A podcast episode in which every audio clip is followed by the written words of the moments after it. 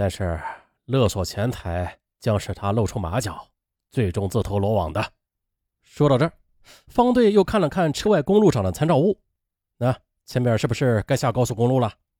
他中断了讲述，将车驶下了高速路。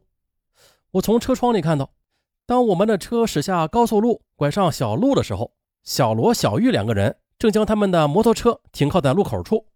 他们是按照原定计划，假装摩托车是出了故障，停在了高速路的路口处进行维修，以防那个家伙从高速路上开车逃跑。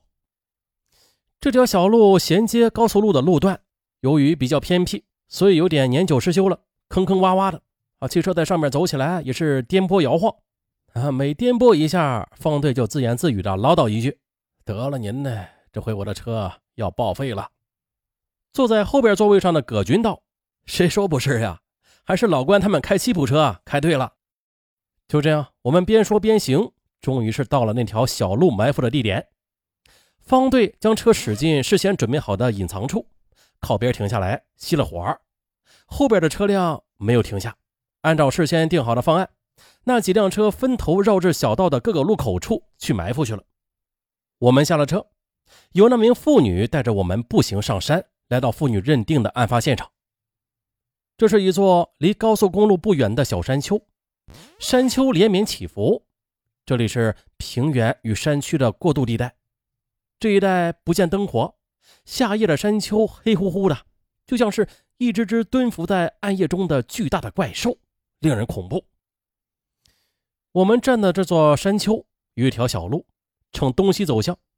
这条小路的两旁是庄稼地，稀疏的玉米随坡就势，暗夜里望去也是黑黝黝的，什么都看不清。方队跟女侦查员持平再次重复了一下约定的暗号，叮嘱他。到了指定的地点之后，要提高警惕，有任何情况要及时发信号。为了不惊动狡猾的犯罪嫌疑人，按照预定计划的，我们是提前一个多小时就到达了设伏地点。这次设伏跟以往不同，以前呢都是埋伏在宾馆啊，很舒服，这次却是要潜伏在玉米地里。此时雨已经停了，夜空中充满着潮气，这里空旷荒僻。啊，由于下雨，山上没有星光，四周是黑蒙蒙的。我们则趴在一人多高的玉米街的草丛里。夜雨过后的小草又潮又湿，很快的就全身皱巴巴的了，难以忍受。时间就这样一分一秒的挨着，十分的难受。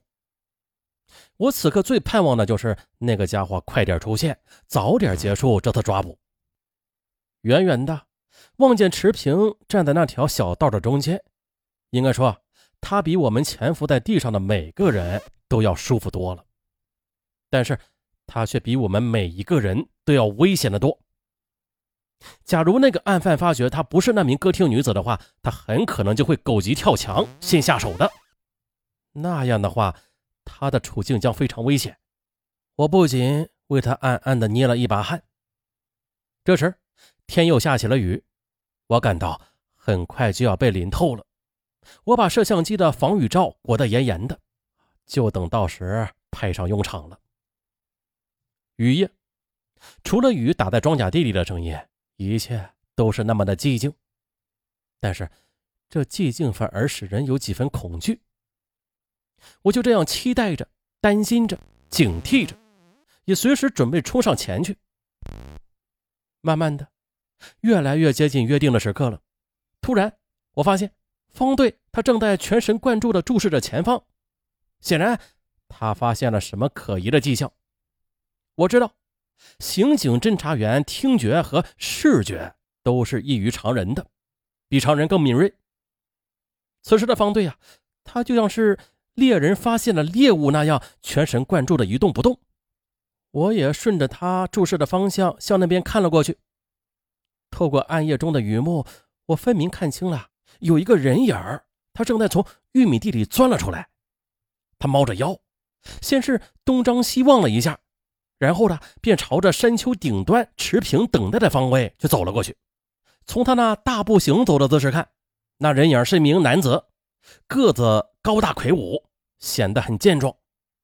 方队压低声音道：“看，鱼上钩了。”此时我几乎是屏住了呼吸，眼睛一眨不眨的死死的盯着那个黑影儿。可是的，就见那个黑影幽灵般的闪了两下，便又在雨夜中消失不见了。但是我们仍旧是潜伏在原地一动不动的等着那个黑影再度出现。可是时间一分一秒的在流逝着，那个黑影就始终再也没有出现过。四周还是静悄悄的，唯有淅沥的雨声在这空寂的黑夜中单调而清晰的响着。这犯罪嫌疑人，他为什么突然出现，又突然逃脱？难道是有什么破绽被他发现了吗？据把守高速路口的小罗说，他始终没有见过一辆小面包车从他那儿经过的。难道还有别的什么道可以通向那条小路吗？还是？那天夜晚，他根本就没有去啊！不，他不会不去的，因为的那天夜里，雨幕中分明是看见了一个黑影的。哎，可惜了。雨夜抓捕失利之后的这些疑问，便成为了困扰方队的问题。那虽然有这么多的疑问吧，但是有一点，方队还是充满信心的，那就是那天夜晚那名罪犯。尽管他有可能对那个约定产生了怀疑，怀疑有人张网以待，但是呢，也未必就认准那肯定是警察，因为呢，那个家伙对这名歌厅女子知道的也不多，这名女子也许有社会上的朋友呢，那么由此也可能判断，那天夜里埋伏的人呢，也许是黑道上的人，所以他还会与那名歌厅小姐进行联络的，从被害人身上来索取钱财。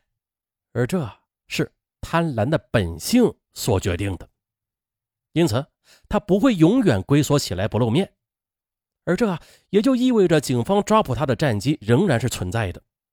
方队便让池平随时与那名歌厅女子保持联系，以侦查那名罪犯的动向。恰好此时，这桩系列凶杀案的侦破工作竟然峰回路转，柳暗花明了，一个出人意料的线索。摆在了方队和侦查员们的面前。就在方队密切关注着凶手何时再度冒出来敲诈事主的时候，某公司的一对夫妇来到北京市公安局，向北京警方举报了一个他们觉得有些反常的、值得怀疑的情况。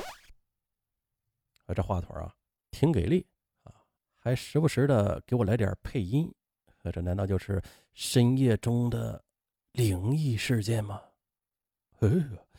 好，这集就先说到这儿，咱们下集再说。嗯。